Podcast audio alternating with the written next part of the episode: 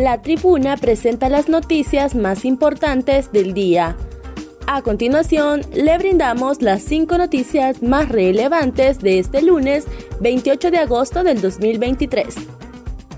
Embajador de China presenta copias de estilo ante gobierno de Honduras.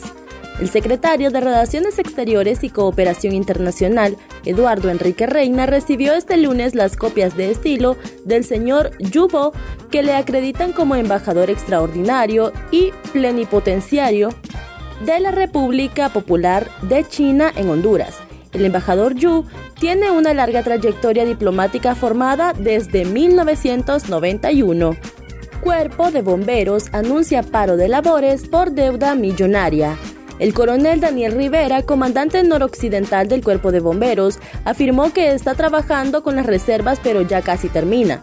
De acuerdo a la información brindada, la alcaldía San Pedrana tiene una deuda de años atrás de 162 millones de lempiras. El coronel Rivera indica que el año pasado hicieron un acuerdo con la alcaldía que estaría haciendo pagos de 20 millones de lempiras mensuales. No obstante, desde hace ocho meses el cuerpo de bomberos no ha recibido ningún pago. Llevamos casi un año de no recibir fondos tasa de la municipalidad hacia el cuerpo de bomberos, lamentó. El comandante aseguró que hasta la fecha han cumplido con los pagos de planilla a los 140 bomberos, pero que ya se están quedando sin fondos. Dictan detención judicial al alcalde de Bruce Laguna por tráfico de drogas agravado. Detención judicial con prisión preventiva dictaron este lunes los tribunales de justicia contra el alcalde de Bruce Laguna, en Gracias a Dios. Se trata de, Wilmer Manolo Wood, quien fue capturado este domingo en la colonia Vistas de Satuye, en la Ceiba Atlántida. El juez fijó para este jueves 31 de agosto a las 9 de la mañana la audiencia inicial.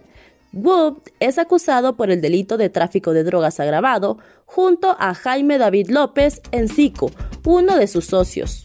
Según investigaciones de la Agencia Técnica de Investigación Criminal ATIC, el alcalde está vinculado a una red de narcotráfico que operaba hace más de 15 años en esa zona caribeña de Honduras. En otras noticias, desechos plásticos atentan contra el ecosistema del Golfo de Fonseca. Preocupadas se encuentran las autoridades municipales ante la contaminación de plástico en el Golfo de Fonseca, ya que está afectando el ecosistema de la zona y ya se han encontrado residuos de esos materiales en los pescados. El alcalde de Marcovia, José Naun Calix, hizo un llamado a las autoridades correspondientes, ya que en la actualidad no les están poniendo el interés que se merece, por lo que la situación se complica cada día. La contaminación por residuos de plásticos en el Golfo de Fonseca cada año cobra más intensidad, ya que desde donde nació el río Choluteca hasta la desembocadura del Golfo en la zona sur trae inmensa cantidad de residuos sólidos y líquidos contaminantes. Cámaras del 911 captan accidente de tránsito en San Pedro Sula. Cámaras del Sistema Nacional de Emergencias 911 captaron el momento de cómo dos autos chocaron en el Boulevard Morazán de San Pedro Sula Cortés, zona norte de Honduras. En las imágenes se ve como la calle estaba vacía y uno de los conductores no respetó la señal de tránsito, ocasionando el terrible accidente donde reportaron heridos. Gracias a las cámaras de seguridad, la Policía Nacional y Cuerpo de Bomberos llegaron rápidamente a la zona para auxiliar a las personas que resultaron heridas en el accidente. Estas fueron las cinco noticias más importantes del día.